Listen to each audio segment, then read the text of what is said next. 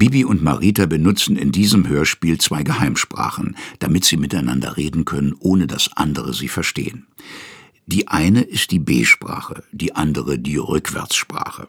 Wie sie funktionieren, wird in der Geschichte genau erklärt. Es gibt aber noch weitere Geheim- oder Spielsprachen. Zum Beispiel die Löffelsprache. Hier wird einfach jeder Vokal verdoppelt und dazwischen Lev gesetzt. Aus E wird also Elewe, aus A Aleva.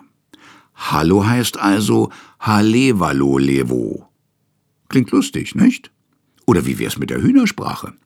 Hier wird nach jedem Vokal ein H eingefügt, der Vokal wiederholt, dann Dev eingefügt und zum Schluss kommt wieder der Vokal. Aus O wird also Oho defo. Hallo heißt demzufolge Haha defalo defo. Natürlich kann man sich auch eigene Sprachen ausdenken, lernen und sprechen. Probiert es einfach aus. Dann könnt ihr mit euren Freunden geheime Botschaften austauschen, ohne dass Erwachsene wie zum Beispiel eure Eltern das verstehen. Praktisch, oder nicht? Tschülewüss.